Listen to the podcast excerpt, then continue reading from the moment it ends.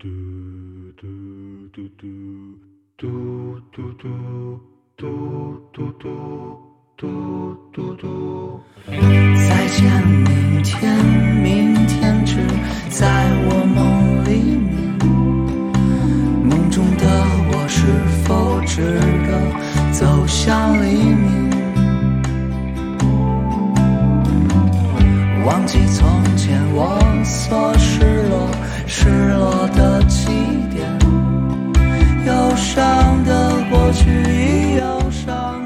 Hello 大家好啊！这里是咖啡便利贴，我是你们未来的咖啡师小林。这一期播客我将会讲关于咖啡的酸和苦到底是哪里来的，可以跟大家讲一下。呃，关于到底是谁发明，呃，不是谁发明，谁发现了咖啡豆，把咖啡豆烘焙过后变成我们所饮用的咖啡。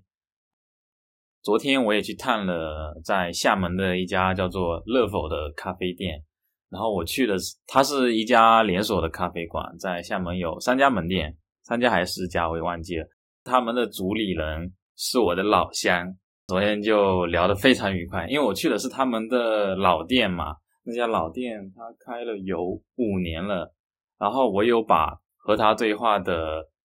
过程给录制下来，但是我录制的时候是没有和他提前说的，我是录完之后才啊、才跟他说。问他说之后能不能放进我们的播客中，可能会放进这一集，也可能不会。我可能会到时候单独出一集，呃，播客来放这一段内容，因为我下一周我还会再去找他，跟她的丈夫聊，因为他们两位都是咖啡师，然后她的她的丈夫是呃专门做烘焙的，郭子姐的话，也就是。最开始她就是一位咖啡师，然后后面认识她的丈夫，然后就是嗯，对，就开了他们这一家乐否咖啡馆，大概就是这样子。呃，如果我有放进这一集播客的话，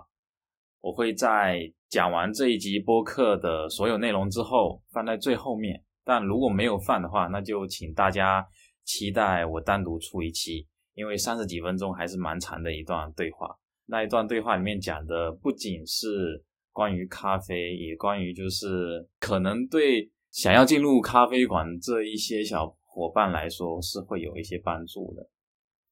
因为里面讲了不光是咖啡专业这一些的方面，也讲到了自己的对于职业的规划吧，就是给一些很好的建议。我觉得我昨天聊了那几十分钟，非常非常的受益。那接下来就让我们进入今天的播客内容吧。摔之前，谎言真实成虚无，失落，换不回的你，挽不回的时间。明天我们还会记得吗？当欢喜悲伤都已成了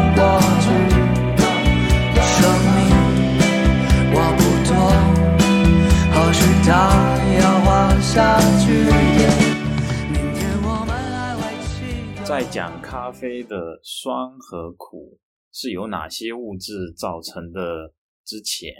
我先和大家来讲一讲关于咖啡豆是被谁发现的。最开始烘焙的咖啡，它是由哪个国家开始引申出来的？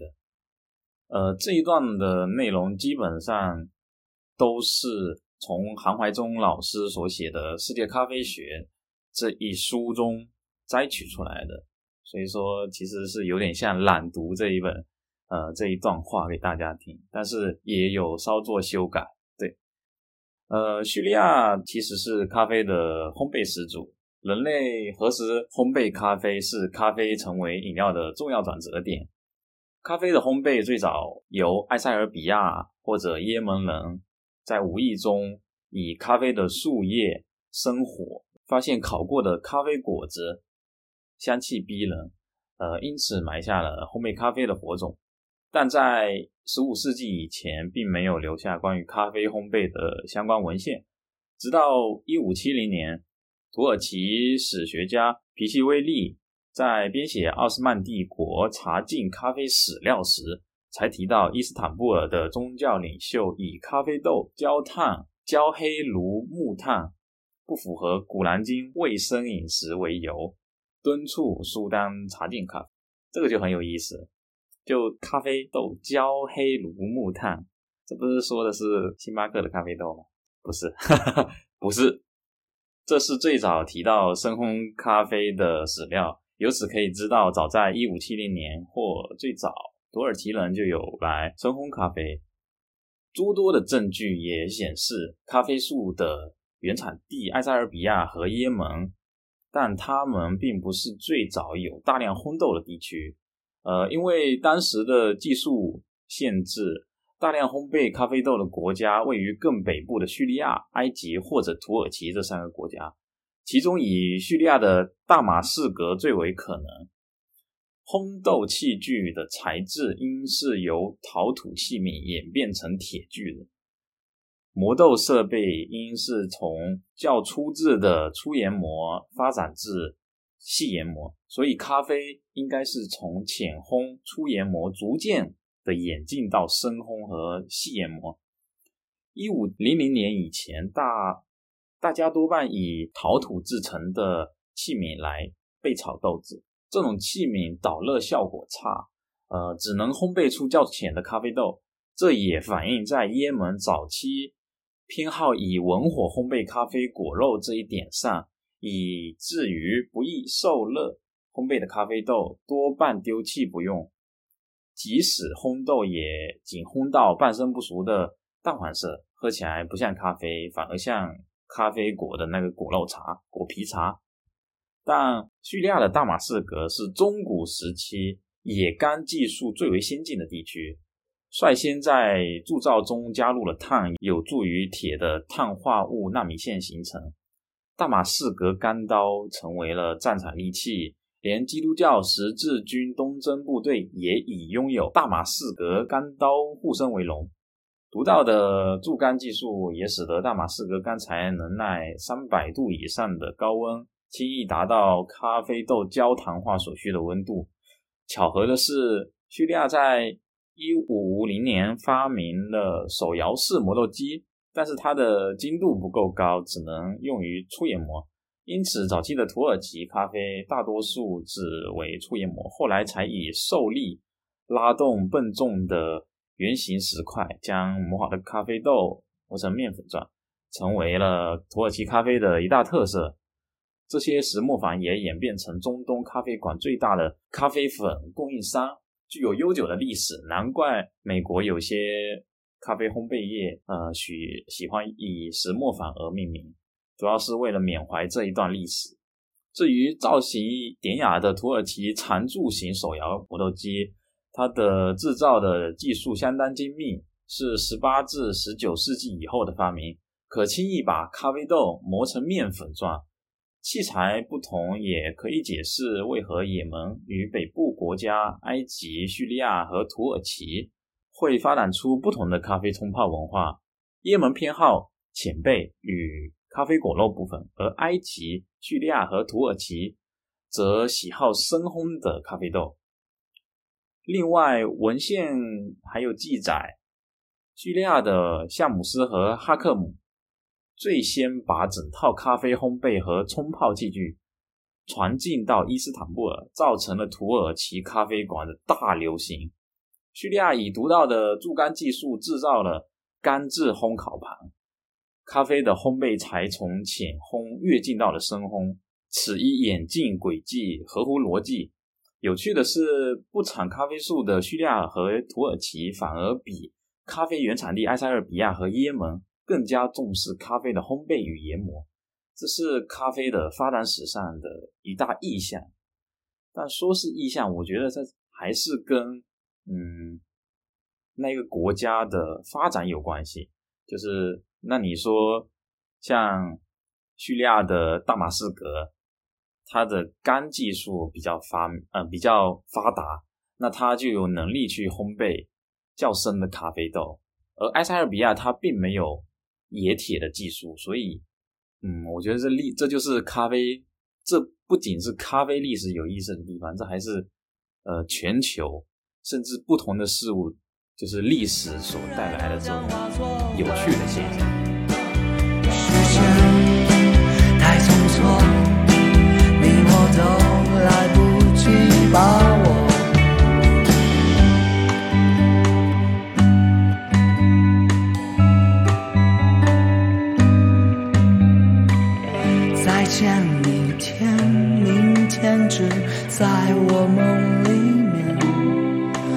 梦。中的我是否值得走向黎明？在与大家分享完了关于咖啡的烘焙历史之后，为大家来分享一下关于咖啡的酸质还有苦，到底是由哪些物质来影响，有哪些因素来影响它的。大多数的咖啡品种它是呈酸性的，平均 pH 值都在四点八五到五点一之间。在咖啡含有的无数化合物中，冲煮过程会释放九种主要的酸，这些酸有助于让咖啡拥有其独特的风味特征。以下是咖啡中的九种主要酸，从最高浓度到最低浓度，分别是绿原酸、奎宁酸、柠檬酸、醋酸、乳酸、苹果酸、磷酸、亚油酸和中榄酸。烘焙的过程中会导致有机酸受热发生不同程度的分解。绿原酸是导致咖啡酸最主要的化合物，它会在加热时被分解为奎宁酸和咖啡酸。问题是，奎宁酸它的味道并不好，它是令人不悦的酸质，而这些化合物中导致饮料中的苦味、涩味和酸味的提高。随着烘焙时间的提高，温度的升高，绿原酸的含量将会越来越低，所以。烘焙较浅的咖啡豆酸度会比烘焙较深的咖啡豆酸许多。产地对咖啡中到底含有哪些化合物，并且那些化合物的含量是多少，也是有非常大的影响。每个产地特定类型的土壤特征会让咖啡豆中含有一定量特定的酸，例如苹果酸在肯尼亚的咖啡中最为普遍，而柠檬酸在哥伦比亚的咖啡中比较普遍。这意味着肯尼亚的豆子较大可能会展现出青苹果的风味，而哥伦比亚的豆子更有可能展现出柑橘类的风味。品种对于化合物的影响往往也是非常大，像阿拉比卡种往往含有较少的绿原酸，这会降低其感知的酸度。还有某些品种，例如肯尼亚找到的 SL 二十八这一品种，这一豆种酸性更强，一部分只是遗传学。然而，部分的原因还在于种植环境。呃，某些品种比其他品种更适合在较冷的温度下种植，这也会影响到风味。还有气候与海拔，好喝的咖啡豆通常生长在海拔较高的地区，但这其实是和温度有关的。高海拔的地区，它的温度通常比较低，在较冷的温度下种植的咖啡，往往成熟的更慢，从而产生更复杂的风味。它能获得更多的养分，它往往比那些温暖气候下种植的咖啡更酸，呃，香味更浓。冲煮方式对酸苦的影响也非常大。像相同的豆子、相同的烘焙度，在这一个前提下，冷萃咖啡，也就是用冰水所做制作的咖啡，它的酸质往往比用热水作为介质萃取咖啡酸度来得更低。还有冷萃的制作时长可能会更加的久。一般都长达几个小时，但是热水的萃取效率可比冷水高多了。这样一来，就可以知道冷热萃取的咖啡就会酸许多。但有一个前提，你要知道，在你点一杯咖啡，在你点一杯手冲，那手冲也就是由热水来萃取的咖啡。在高温的情况下，这杯咖啡的酸质往往会比低温情况下来的柔和许多。这是因为我们的舌头在高温的情况下对酸的敏感度没有那么高，而研磨的粗细度以相同的豆子研磨更细，它的萃取效率就越高，咖啡也就会更酸、更苦、更容易过萃。虽然咖啡的酸度适合大多数人。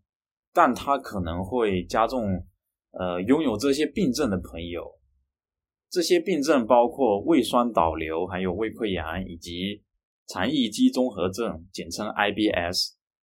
呃，那如何去选择一杯不酸的咖啡呢？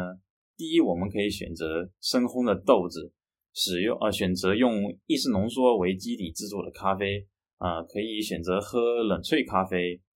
但是最重要的还是你要向咖啡师来说明你的偏好，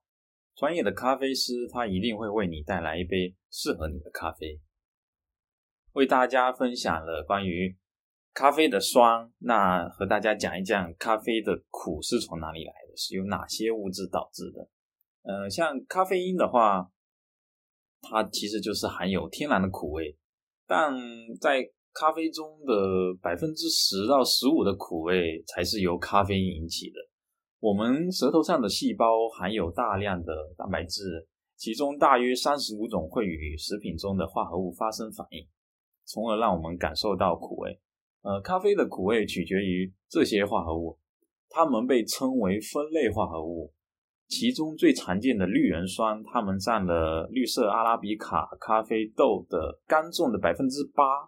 对咖啡的感光元素有很大的影响。绿原酸有非常多种，但有两种是在生咖啡豆中最常见的：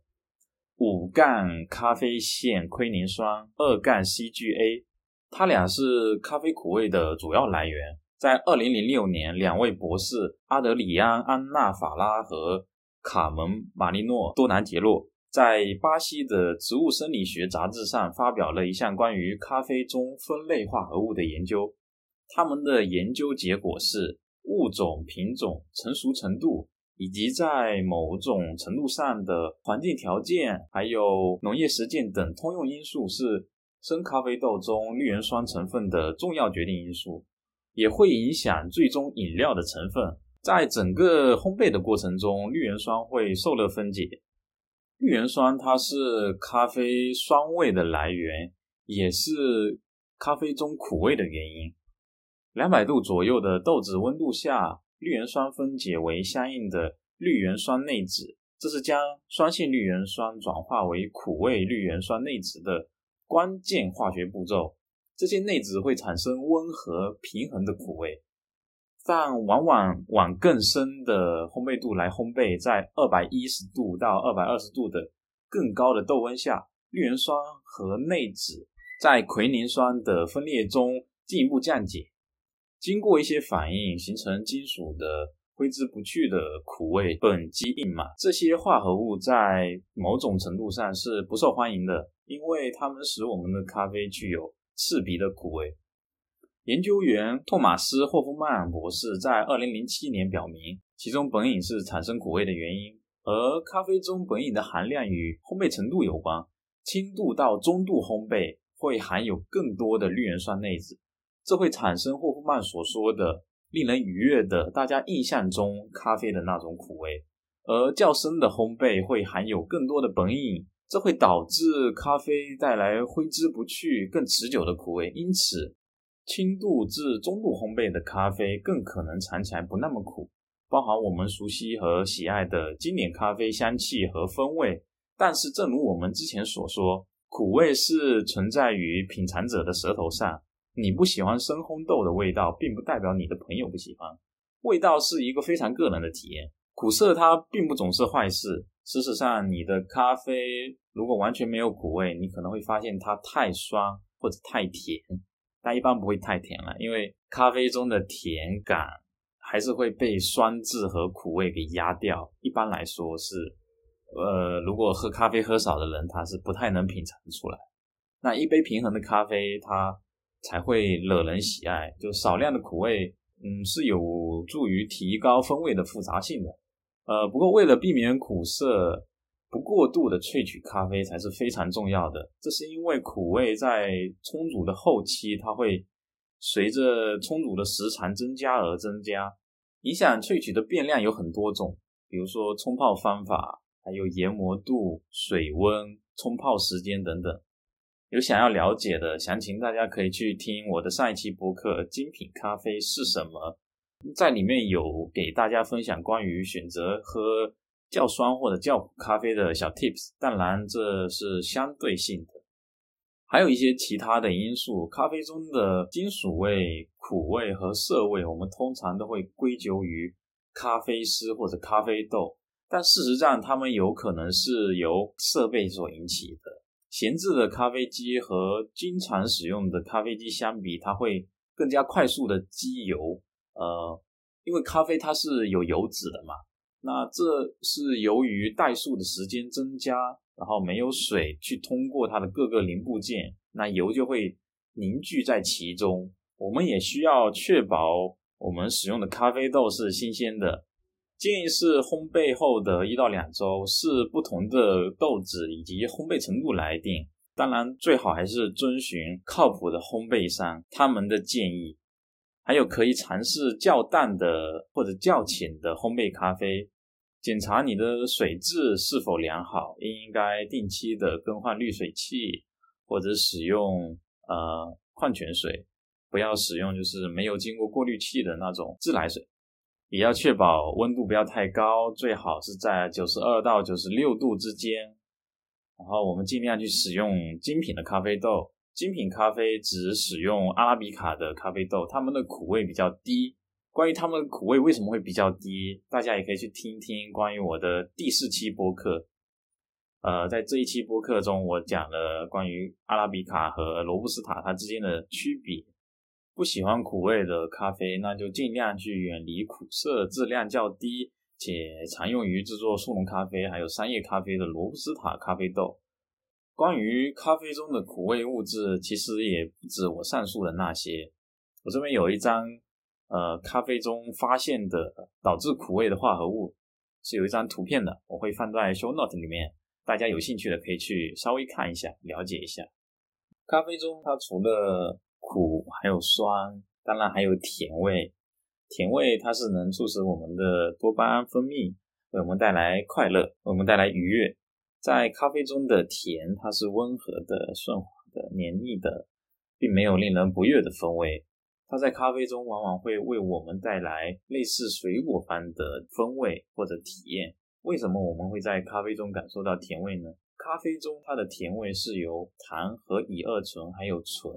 以及一些氨基酸的溶液产生的，它们共同创造了各种香甜的气味。然后这些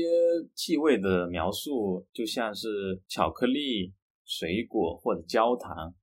一般来说，较浅的烘焙能够感受到更多的水果甜味。将咖啡烘焙到更深的程度，会让焦糖化的过程继续，呃，让风味转变为展示出更多的焦糖还有巧克力香味。不同的咖啡樱桃和生的咖啡豆在加工的方式也会改变。咖啡的甜味让咖啡发酵或在干燥前不洗去咖啡的果胶层，它都会增加咖啡的甜度。这个过程它需要去权衡，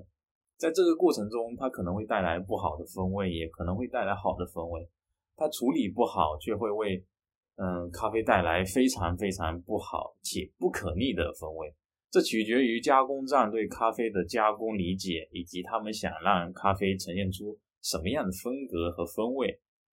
咖啡那么酸又那么苦，那它的魅力到底是在哪里呢？我个人认为，咖啡它其实像葡萄酒一样，嗯，拥有非常多不同的风味。它在烘焙前，它的咖啡豆是呈绿色的，带有豆子的香气和青草的香气。那实际上，生咖啡豆它根本闻不到，就是我们传统的那种咖啡的味道。当我们烘焙咖啡时，那咖啡豆它就会产生八百到一千种不同的香气化合物。我们知道挥发性化合物是产生香气的原因。那风味、余韵和醇厚度通常都是受到碳水化合物、糖还有蛋白质、类黑素。类黑素它就是使烘焙过的咖啡呈棕色，并且增加咖啡整体口感重量的大分子，还有脂质。脂质其实也就是嗯油脂之类的东西，这些都这些化合物等等的影响。那酸度它可以通过有机酸、柠檬酸、苹果酸、乳酸，还有酒石酸等等，还有绿原酸。绿原酸就是主要负责是咖啡的涩味。那上述这些化合物，它在咖啡中的含量都不同。那这样的组合，这些不同的含量、不同的组合，它就会为咖啡带来不同的风味。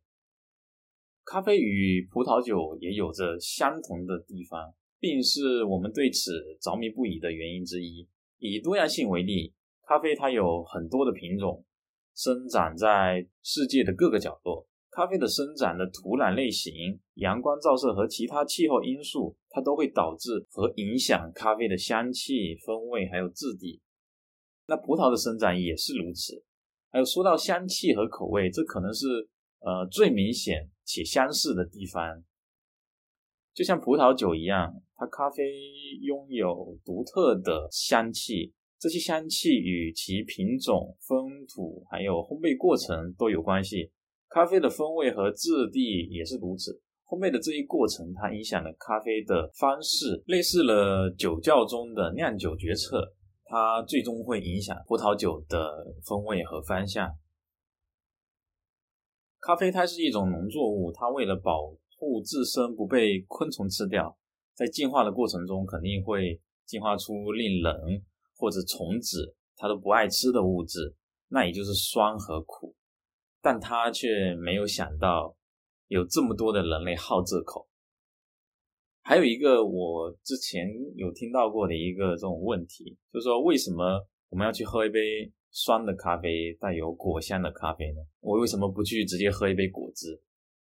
那你为什么要喝红酒而不喝白酒呢？那为什么你喝果味的酸奶不喝纯酸奶呢？或者说为什么你喝酸奶而不喝纯牛奶？咖啡的精品化，它是一个过程啊在中国这一个过程应该是不会太好走，这需要很多人的努力，通过不同的方式来打破大众对咖啡的传统认识。啊，如果你身在其中，那就请你享受这一个咖啡精品化的时代，呃，去了解不同的咖啡文化，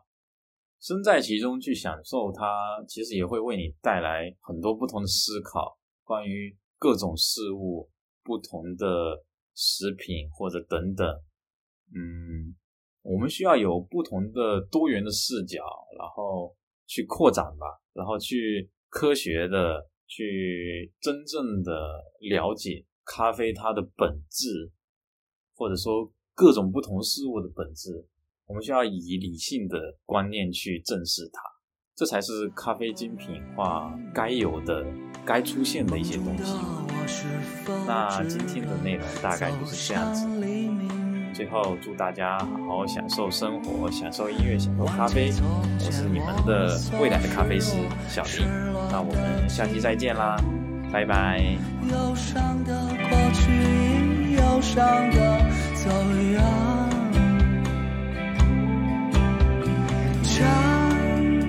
之前，谎言成虚无。sure.